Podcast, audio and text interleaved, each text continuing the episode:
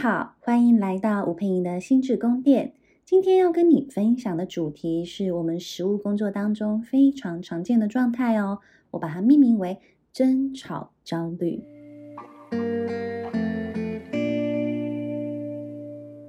你会不会很不喜欢吵架？或者你会不会经常在吵架呢？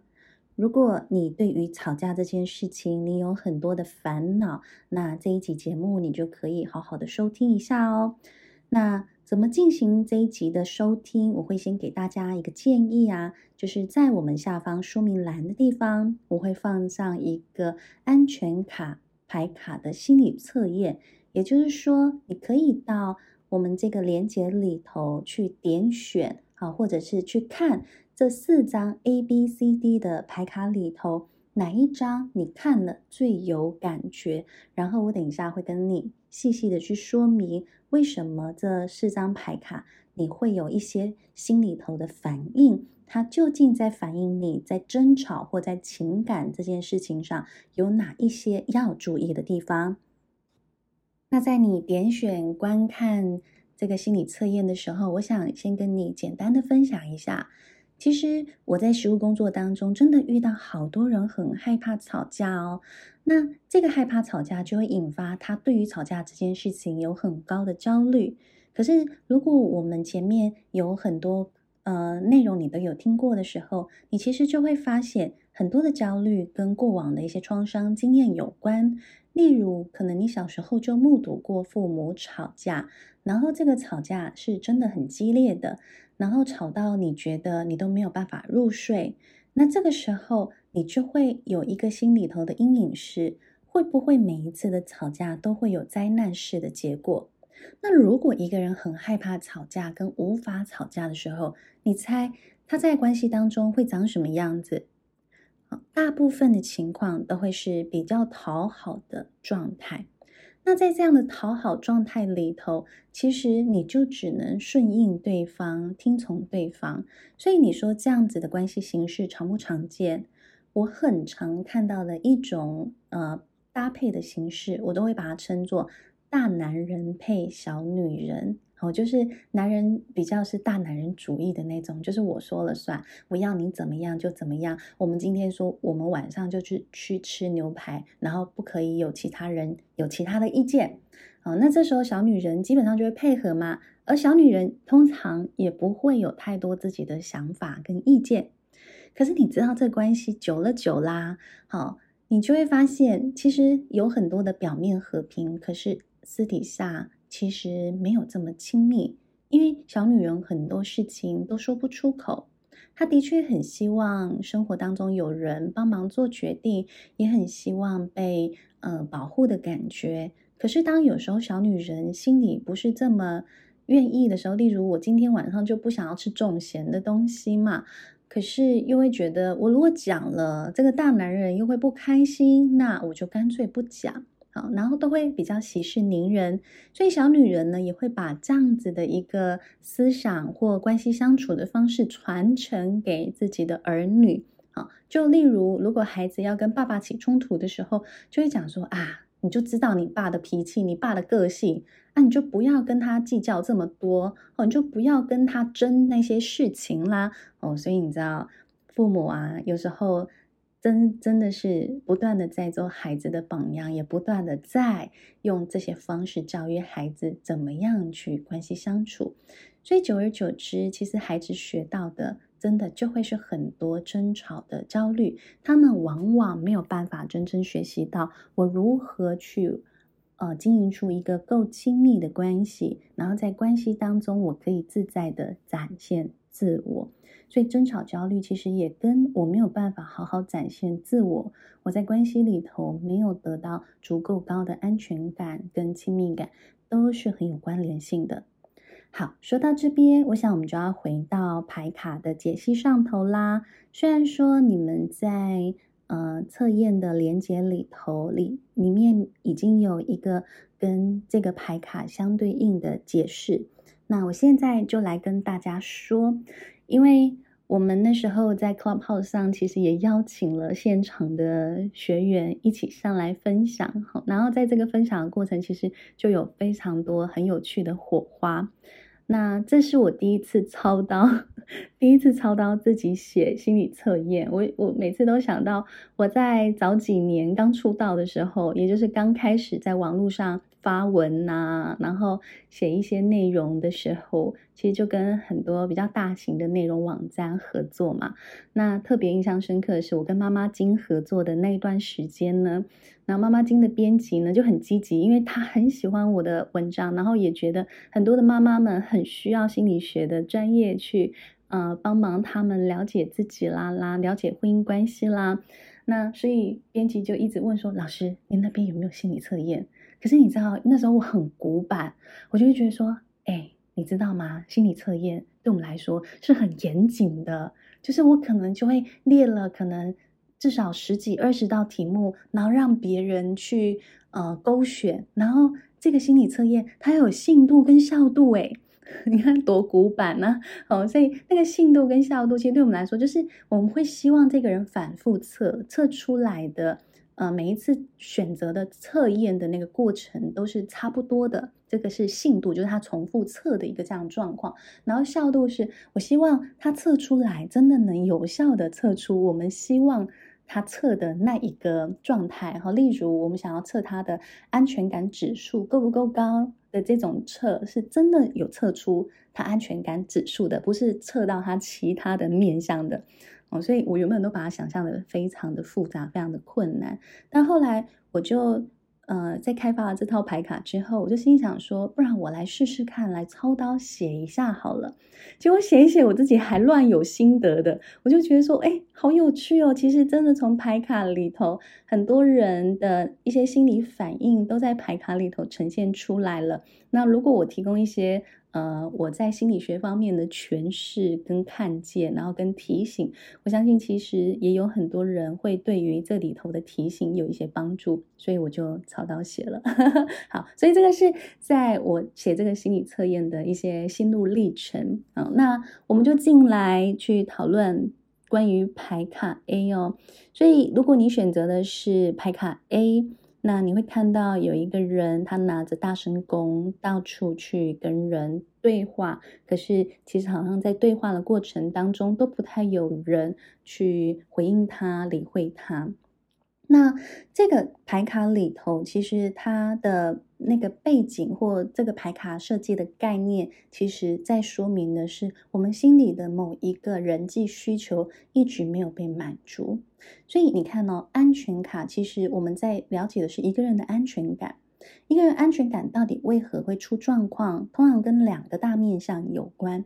一个面向就是它里头可能有一个我们一直很恐惧的东西存在。但另外一个可能就是我们所谓的需求，所以这个牌卡它是我不被听见的一个人际需求被放出来了。所以如果我们在关系里头，我们经常去吵架，经常需要不断的沟通，其实正在意味的是，我觉得我没有被好好的听见。我希望我可以多进行沟通的形式，来让你多听见我。或来让你知道我对关系的需求是什么。所以你如果选择这张牌卡，坦白说，其实还蛮多人选这张牌卡。虽然说我们在后台网站看到的数据，我们看到其实这个牌卡的选择稍微多一点点，大概二十七 percent。因为四张牌牌卡嘛，平均来说其实应该是二十五 percent。这张是稍微高一点点的，但是它在说明的是，会不会你经常有一个强烈的沟通的需求？可是这个沟通的需求也在说明，你看待关系是，你常觉得对方都不沟通。可是你知道吗？沟通这个词，如果放在亲密关系里头，沟通出现的比率。如果有五到十 percent，其实是大家都还可以接受的范围。可是你知道，你选择这张牌卡，你要思考的是，你那个沟通的需求有没有高达五成甚至六成之高？如果高达五成跟六成之高，它在说明的是，你会不会对你自己、对对方跟对这段关系都有很高的不满意。因为你看嘛，我们什么时候会说，哎，我们来沟通一下？通常都是我觉得你做不好，或我觉得我们关系有问题，我觉得我们相处有问题，我们才会用沟通嘛。不然我们通常都是什么？我们在闲聊，哎，我跟你说，我今天发生什么事？好，我们在分享，好，或者是我们在你侬我侬，好，或我们在甜言蜜语。我们通常不会说我们在沟通嘛。好，可是如果你经常会觉得对方都不跟你沟通的时候，请你稍微感觉一下，你们对话的成分当中有多少比例在沟通。那你知道，当这个需要沟通的比例啊，一般情况下，当沟通比例在互动里头开始超过三成以上，你就会开始觉得对方跟你的互动越来越减少了。那种主动要跟你互动的感觉一定会大幅的减少。原因在于，他觉得如果在跟你谈任何的事情，都会又进到沟通的模式，然后他会开始觉得疲于奔命，他会开始觉得我我又怎么样，又哪里不够了，怎么又来了的这种感觉。所以，如果你挑了这张牌卡，你可以帮自己想一下，究竟你真正不满意的是什么？是不是你有时候会一直觉得自己被爱的不够，自己被捧在手心的感受不足，或自己被看见的不够？因为很有可能是这一些不够的感觉，总和出一个你觉得对方好像都不够在乎你的状态，因此你很需要透过不断的沟通来争取对方的眼球跟关注力，那对方就真的很疲于奔命了。好，那我们接下来再来说这个牌卡 B，而有些人会觉得这个牌卡 B 还蛮可怕，因为有一种天崩地裂的感觉。那如果你选择了这个牌卡 B 啊，它其实是一种恐惧感，也就是这种恐惧感，你会觉得是不断的在毁损，然后不断的在崩裂，甚至会有一种我不存在的感觉。那我对这张牌卡的解析，其实是在于，你可能会经常觉得你的情感地基是不稳固的。再说白一点，叫做你会觉得你们的关系好像一直走在蛋壳上。的状态，只要你稍微感觉情感好像怪怪的，你觉得今天对方好像没那么热络，或者是你觉得，呃，今天对方他跟你讲话的方式比较冷淡一点，你就会忍不住想要吵架，因为这种走在蛋壳上的感觉啊，其实会让你一直觉得很不稳，所以很想要抓紧对方，好好的。就让自己感觉安全，但对方很有可能就会很受不了，然后跟你一起跌下去。当然，我会说，走在蛋壳上的情感关系其实是很疲劳的，你自己很累，对方也很累。那你也可以问问自己的是，何以我内心常常会一直处在这样子的不信任状态？因为走在蛋壳上，背后有很多，我觉得我可能是不存在的。那很有可能，如果你在一个不存在的状态下，你就不会觉得你的付出是给力的，你的付出是有价值的，你就会经常担心你会被丢下，然后你这个状态呢，就有可能会引发所谓战跟逃的状态嘛，因为你不安全了，你有危机感了，你想走在蛋壳上，常就是危机四伏嘛，那那个战斗状态就会是引发各式各样的争吵。所以你要提醒自己的是，你要去思考，到底是对方的行为让你觉得想要吵架，而吵架让地基不稳了，还是你本身就地基不稳？你本身就地基不稳，所以地基不稳才容易吵架，然后才会让关系在一个摇摇欲坠的情况里。所以你要回来检视自己的摇摇欲坠。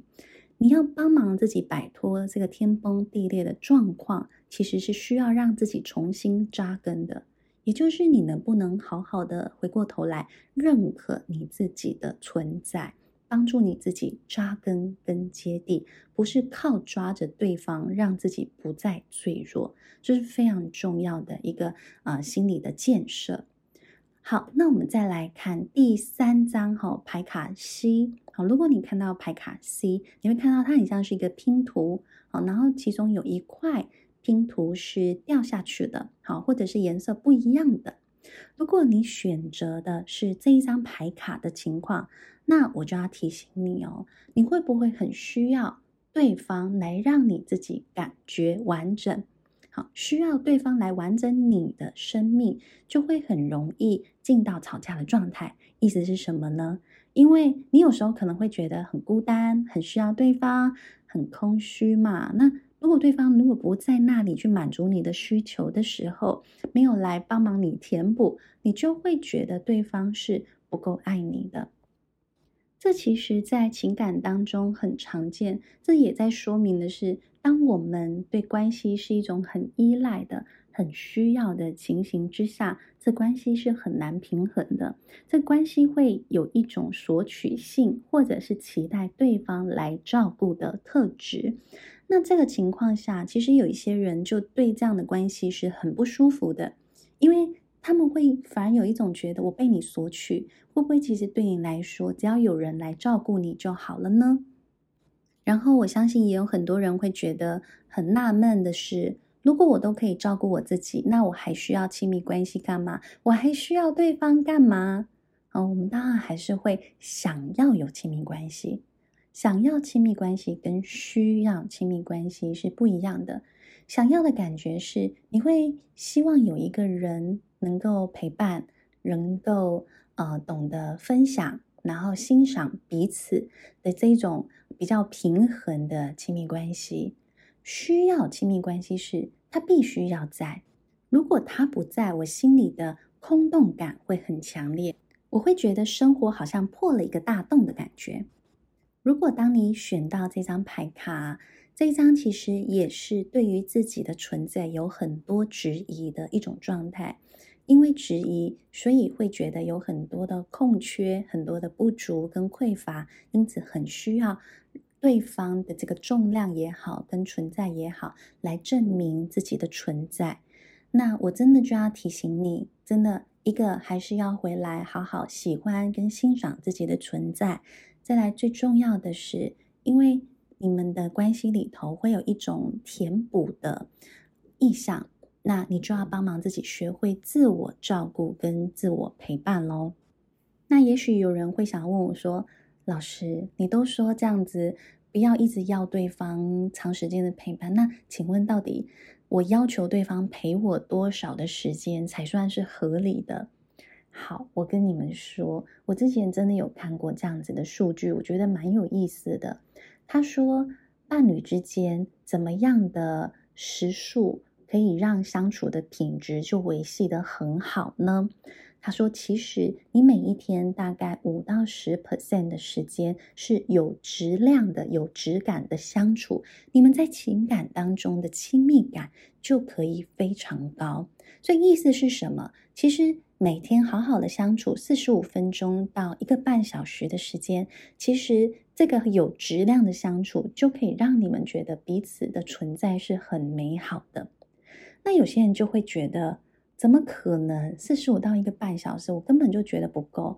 坦白说，我在我的工作里真的有遇到有一些人，他说他需要十二个小时。哦，那其实十二个小时真的是一个蛮大的数字哦。那我就会说，那你只能跟你的另一半一起创业啊，才能所有的时间都黏在一起嘛。那果真，他也真的跟他另一半一起创业了。哦，所以每个人其实会用不同的方式去因应他心里的状态。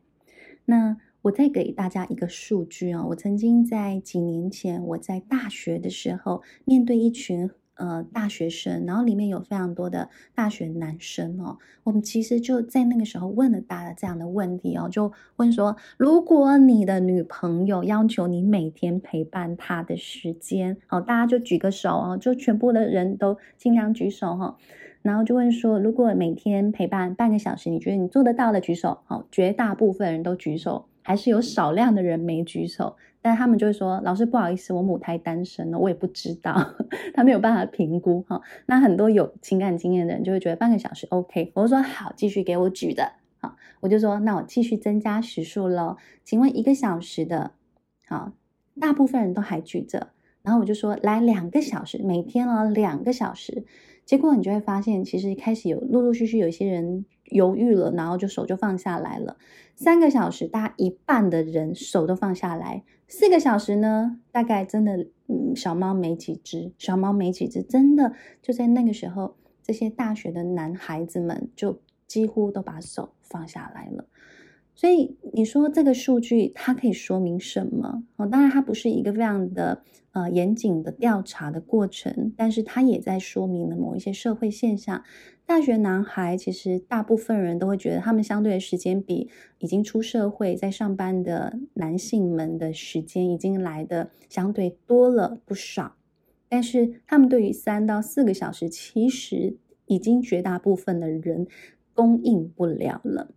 所以，我们其实就真的要回来去思考，我们自己的情感需求里头，会不会你有时候觉得你要的很少，可是其实对大部分的人来说，其实已经有供应不了的情况。那这个时候，我们又要怎么看待这样子的呃情感满足的落差呢？会不会是我内心反而是有一个更大的空洞感，是我需要去正视的？好的，我们就进行到最后一张牌卡喽。在最后一张牌卡里头，你会看到的是一把刀子跟一个手指头的伤口。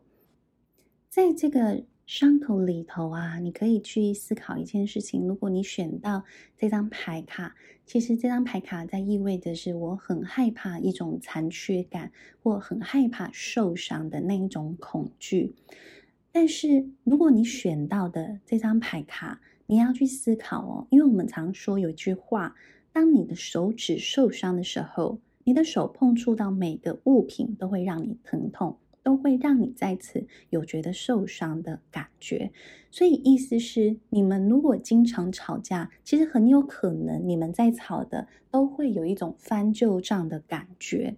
那其实这个所谓的旧账，就是你们关系当中曾经没有处理好的伤口。那当然比较严重，我们就说外遇、背叛这种情况，或者是重要时刻缺席。你知道 哪一种重要时刻缺席吗？通常不一定是你生命里头的某一些光荣时刻，例如你升迁啦、你受奖啦、你去参加什么大典礼啦，不一定是这一种重要时刻的缺席。通常是当你现阶段情绪最呃低落、最恐惧的时候。好，最无助的时候的这些时刻，例如你要开刀的时候，例如你临盆在即的时候的这一些重要时刻，或者是你面对你的家人生病、出车祸这种很可怕的情况，或者是你遇上了官司了，这些你很无助的状态，你你都会很希望另一半在这个时候可以陪伴你一起度过那种无助感，但是他缺席。的那个状态，其实会让你心里头有一个隐隐作痛的伤口，因为那一刻你既然已经这么无助，他还没办法陪你，你其实会有一种被丢下的强烈的感受。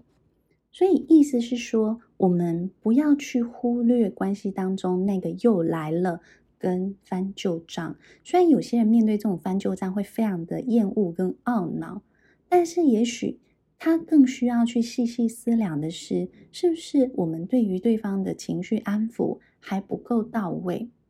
那或者是会不会我们这段关系的这个修复的过程，可能就需要专业的协助，因为他有可能会。你知道吗？会上演一辈子哦。哦所以这样子上演一辈子，其实对关系的消磨程度是非常非常高的。那当这个又来了的状态出现的时候，你觉得对方还有办法不断的安抚你吗？还是他自己也会出现加强防御的状态，然后可能对你先发制人，然后开始反咬你一口？这些情况都是非常常见的。所以这个。呃，讯息其实在提醒你的是，也许你真的要去检视这个伤口，有时候可能真的是对方造成的。但是我也凭良心讲，有时候这些伤口可能有更远古时期的伤口存在。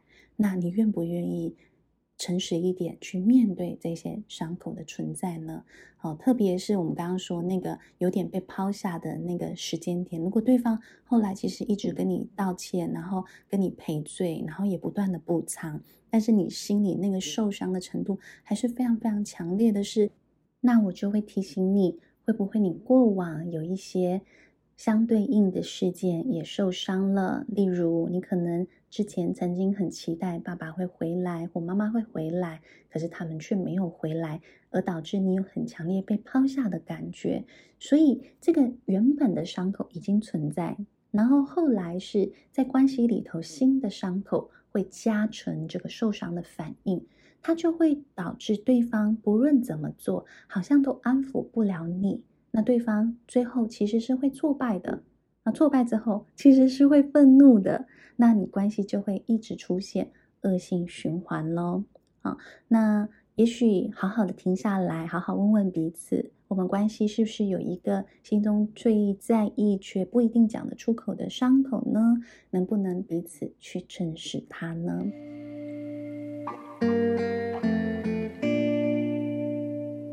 说到这里，我想大家会好奇，我今天所解说的这副牌卡，这是我们爱心理跟海苔熊共同研发创作的一套牌卡，里头用了一些内在小孩的图像。当然，我们所结合的理论，我在前面有提到，是恐惧的理论跟需求的理论结合在一起。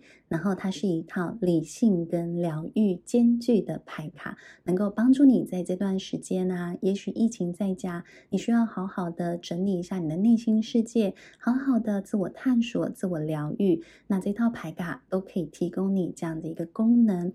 那如果你希望通过牌卡去跟对方有些互动，然后听听对方心里的状态，或者为彼此的关系去设立界限，或了解我们吵架究竟我们彼此内心的感受，或者是内心的状态究竟是什么呢？好，我们有图卡跟文字卡的一个设计，都可以帮助你们更精确的去说出心里的感受。那关于这个牌卡的介绍，我们在说明栏会放上连结。如果你想要购买牌卡之外的一个线上课程，我们也特别制作了线上课程来帮助你更了解如何去使用这样子的牌卡。所以大家可以把握一下，现在正在预购期，一直到九月三号哦。那就谢谢大家今天的收听，我们下次见喽，拜拜。